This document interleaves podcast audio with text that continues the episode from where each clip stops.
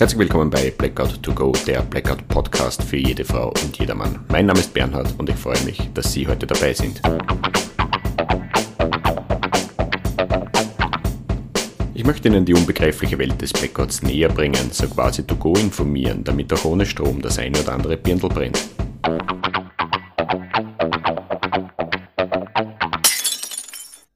Herzlich willkommen bei Blackout to Go Folge 18 Betriebliche Auseinandersetzung Notbetrieb. Es ist mir eine Freude, dass Sie wieder reinhören.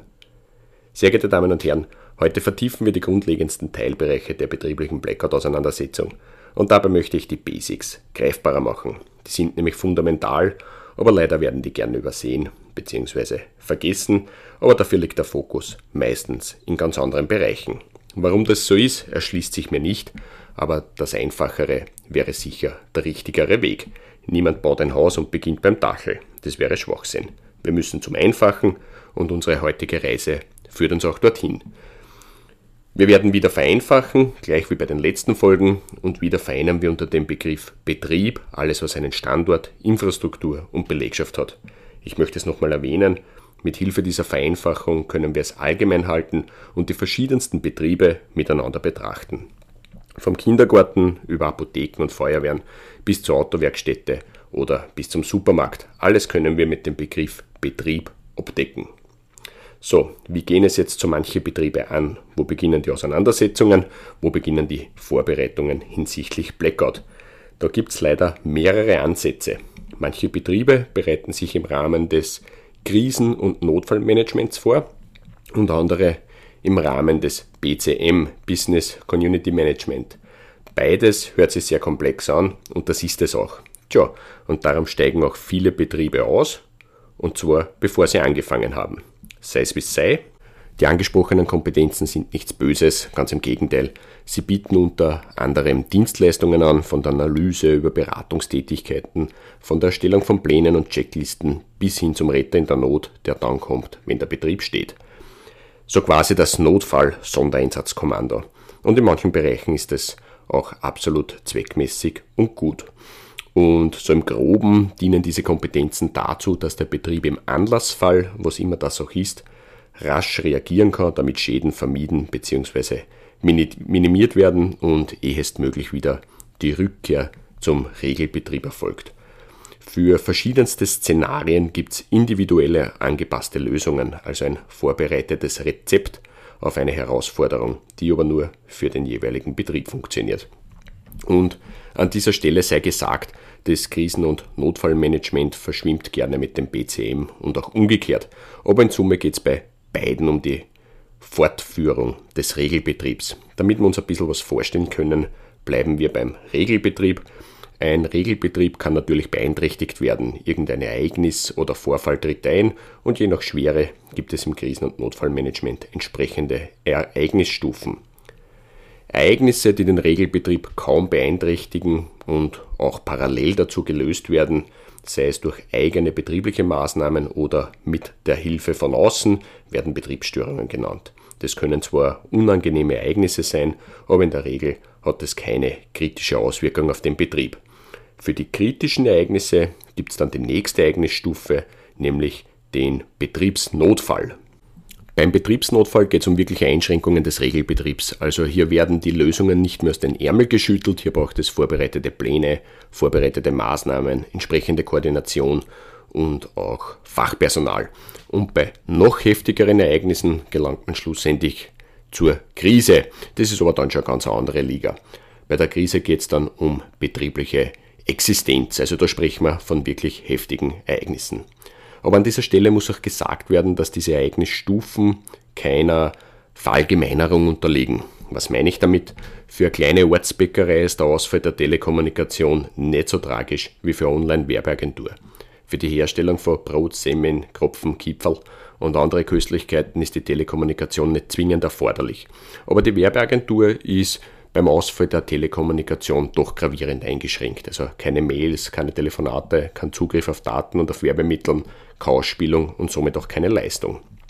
Ad hoc gesagt, für die Bäckerei ist es zunächst eine Betriebsstörung und für die Werbeagentur eher ein Betriebsnotfall.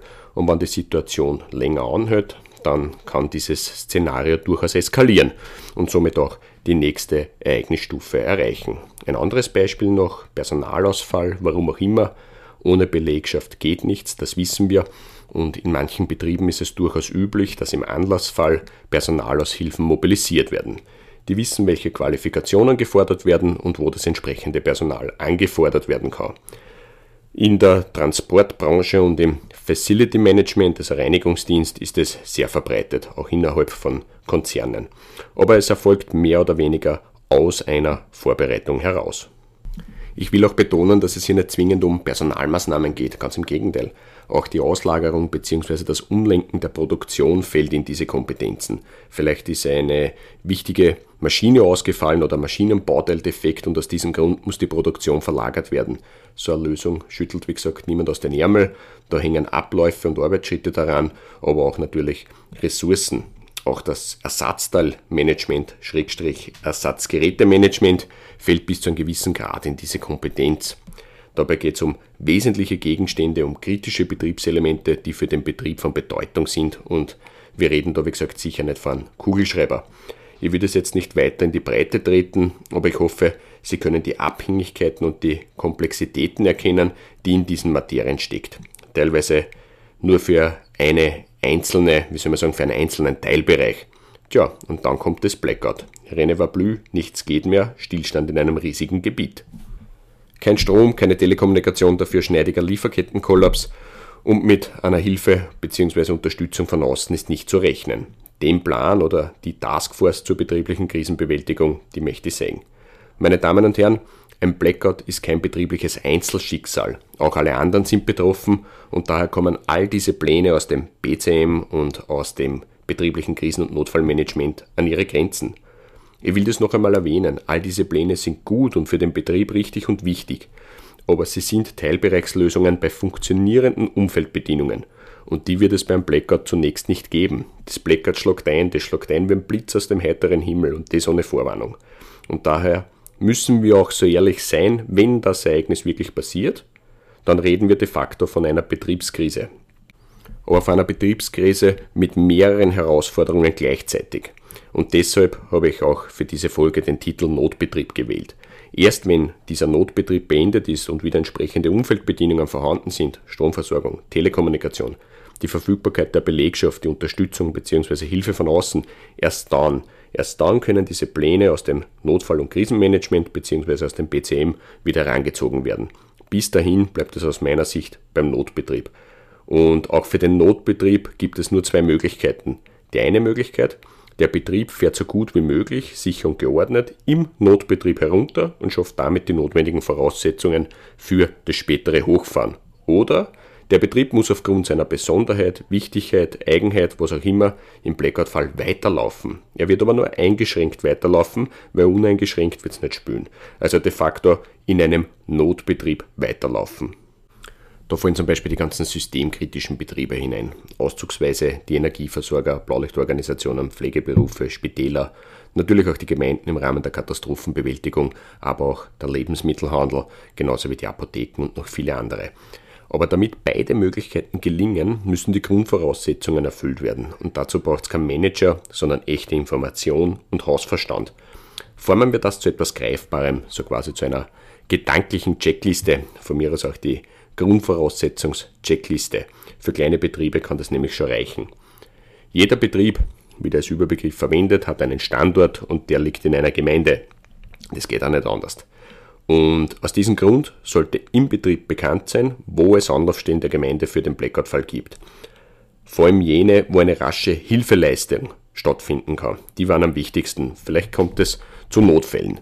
Der Teufel schläft nicht, das Rumpfig wartet auf einen geeigneten Moment und dann schlägt er zu. Das kann beim Runterfahren sein, aber auch im eingeschränkten Betrieb. Ganz egal ob medizinischer Notfall, Unfall, Brandausbruch, was auch immer. Das gewohnte Absetzen von einem Notruf wird es für eine längere Zeit nicht spielen. Daher bitte informieren, wo befinden sich die Anlaufstellen der Gemeinde und was wird dort geboten. Wenn wir schon bei der Gemeinde sind, zwei weitere wichtige Sachen. Sie werden es schon erahnen, die Wasserversorgung und natürlich die Abwasserentsorgung. Darüber muss Klarheit herrschen.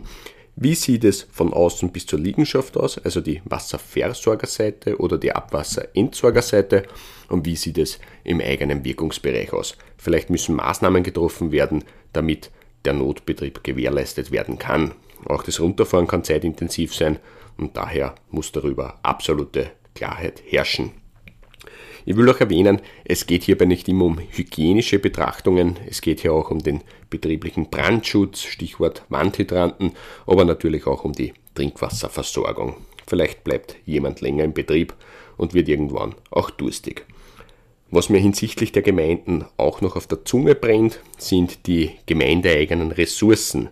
Da glauben viele, wir können zaubern. Die Gemeinderessourcen sind begrenzt, aber man könnte Synergien nutzen. Reden muss man drüber und das im Vorhinein. Also wenn ein Betrieb Möglichkeiten erkennt, wie er die Gemeinde unterstützen könnte, dann bitte nicht schweigen, sondern aktiv auf die Gemeinde zugehen und Verbindung aufnehmen. Ich sage das deshalb, weil ich mir sicher bin, dass die örtlichen Potenziale zu wenig bekannt sind. Ich würde jetzt nicht gegen andere Zivil- und Katastrophenschutzbeauftragte bzw. Verantwortliche sprechen, aber wie soll ich sagen, wer zwei linke Hände hat und nie im Baumarkt war, außer zum Einkaufen der Weihnachtsbeleuchtung, der hat keine Ahnung, welches Potenzial in so ein Objekt steckt. Wenn ich in meiner Gemeinde so einen Baumarkt hätte, also einen großen, Sie wissen schon, wo sich Heimwerker wohlfühlen, wo Männer zu Kindern werden, wo beim Hinfahren die Schmetterlinge im Bauch flattern und sich jeder Besuch wie Wellnessurlaub anfühlt, wenn ich so einen Baumarkt in meiner Gemeinde hätte, dann hätte die Gemeinde für die örtliche Krisenbewältigung drei Asse im Ärmel. Und das nicht nur für den Blackout-Fall. Da bist du Weltmeister. Auf fast alle Herausforderungen gibt es dann mehrere Lösungen und das sogar zeitnah, weil die Ressourcen örtlich verfügbar wären. Da wird ordentlich was weitergehen. Vielleicht mache ich mal eine Folge zu meinen Ideen und Ergüssen. Zurück zum Thema.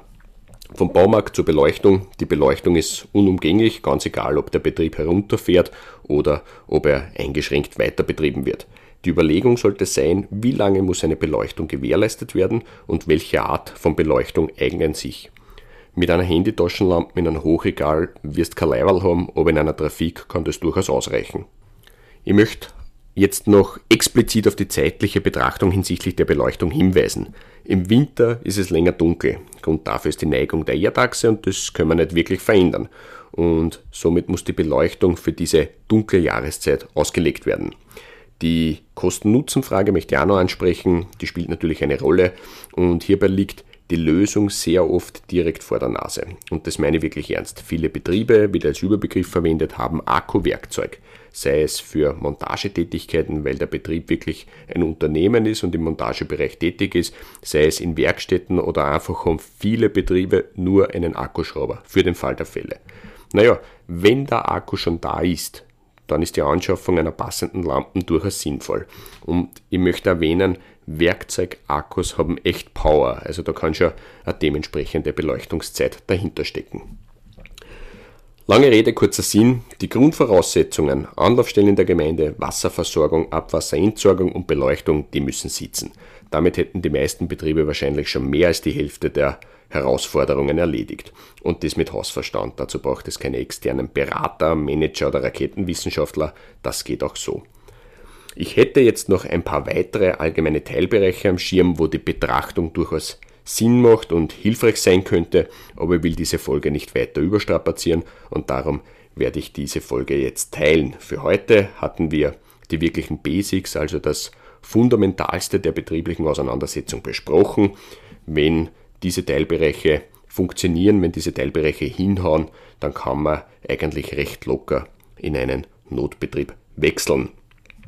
Vielleicht überlegen Sie sich selbst einmal, wie weit Sie mit dieser Betrachtung kommen würden und ich würde Ihnen empfehlen, bei diesen Teilbereichen auch ein bisschen in das private Umfeld zu blicken. Möglicherweise geht dem einen oder den anderen ein Lichtlein auf. Folge 18. Betriebliche Auseinandersetzung, Notbetrieb Teil 1 beendet.